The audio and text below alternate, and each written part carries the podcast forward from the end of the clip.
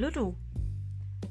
Ich möchte dir nun erzählen, wie ich fühle, wenn meine Depression die Kontrolle übernimmt. Ich spreche hiermit eine vorsichtige Triggerwarnung aus. Denn ich erzähle dir detailliert, wie ich mich fühle, wenn die Depression die Kontrolle übernimmt. Und möchte dir hiermit ein Sprachrohr geben, auszusprechen, was einige für sich behalten. Ich möchte dir sagen, dass du mit Sicherheit nicht alleine bist. Vielleicht hole ich dich nun direkt in deiner Emotion ab und spreche für dich das aus, was du dich nicht traust. Denn die Depression darf nicht weiter ein Tabuthema sein. Ich mache eine kurze Pause, damit du dich darauf einstellen kannst.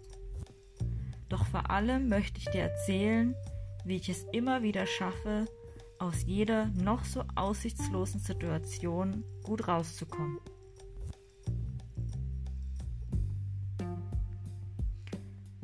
Es gibt immer wieder Dinge, die ich nicht unter Kontrolle habe. Es gibt Momente, da breche ich in mir zusammen. Weine, dass mir das Herz brennt und mir das Atmen schwerfällt. Ich ringe nach Luft, kralle mich in das Bettlaken, kneife die Augen zu und die Gedanken dröhnen laut durch meinen Kopf. Alles, was ich in diesen Momenten möchte, ist, dass der Schmerz aufhört.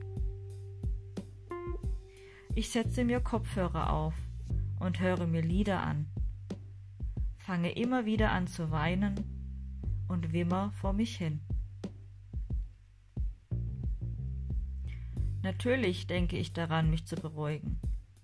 Doch ich kann mich nicht halten. Ich kann nichts halten. Alles bricht ungefiltert aus mir heraus. Das dauert viele Stunden an, bis ich irgendwann versteinert an die Wand starre. Denn dann fühle ich mich taub. Ich mag mich nicht mehr. Ich komme mir unfassbar unnütz vor. All meine Bemühungen, mein Kämpfen, um in dieser Welt aufrecht zu stehen, haben dann keine Bedeutung mehr. Ich bin völlig verzweifelt. Egal wie sehr ich mich anstrenge, ich finde keinen Ausweg. Es ist ein Kraftakt, mich aufzurichten. Und wenn ich sitze, greife ich nach meiner E-Zigarette und will mich auflösen.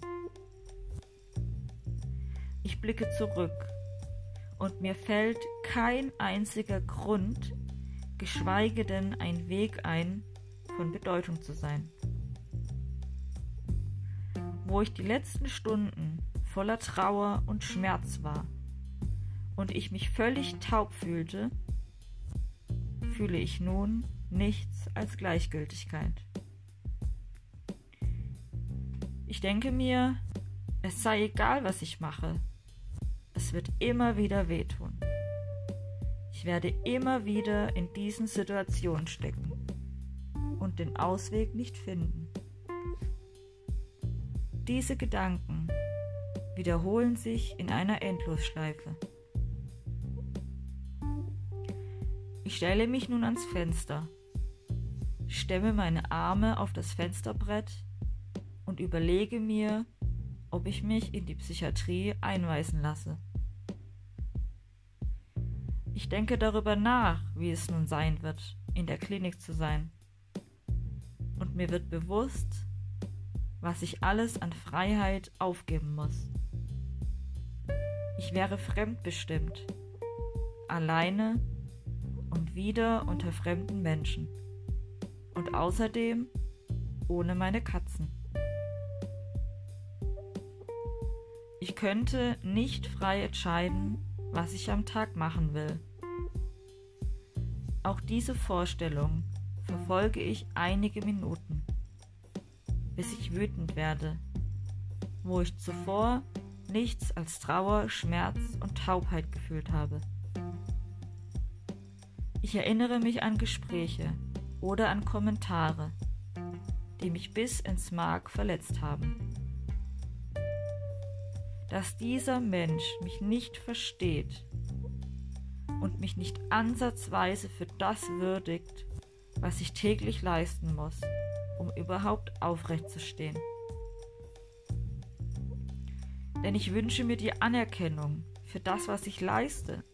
Ich wünsche mir den Respekt, weil es unfassbar schwer ist, mich aufrechtzuerhalten. Nicht permanent zu verzweifeln und weinend auf dem Boden zu liegen. Ich wünsche mir Akzeptanz für das, was ich bin. Und diese Zeilen schreibe ich dann meinem Therapeuten. Denn wir haben die Abmachung, dass wenn ich es nicht mehr aushalte, ich meine Gedanken aufschreibe. Und während ich all das schreibe, was ich in den letzten Stunden durchgemacht habe, schreibe und zwinge ich ihn förmlich dazu, mir einen Ausweg zu zeigen. Und dann wird mir klar, dass ich die Depression, die ich in mir trage, unter Kontrolle haben möchte. Am liebsten für immer. Und da ich weiß, dass das nicht geht, möchte ich immer und immer wieder alles daran setzen, die Depression im Griff zu haben. Dass dieser Elefant eben nicht permanent und schonungslos mein Leben bestimmt. Ich habe in diesen Momenten, in diesen Stunden nicht ansatzweise einen Schimmer, wie das funktionieren soll. Doch es bahnt sich dann ganz langsam in mir eine Kraft auf, die wie immer alles will, aber nicht das, was ich jetzt fühle. Und genau das lässt mich immer wieder an mir selbst wachsen. Und am Ende des Abends liege ich völlig kraftlos am Boden, begebe mich ins Bett und versuche einzuschlafen. Denn morgen habe ich einen neuen Versuch, mich dessen zu stellen.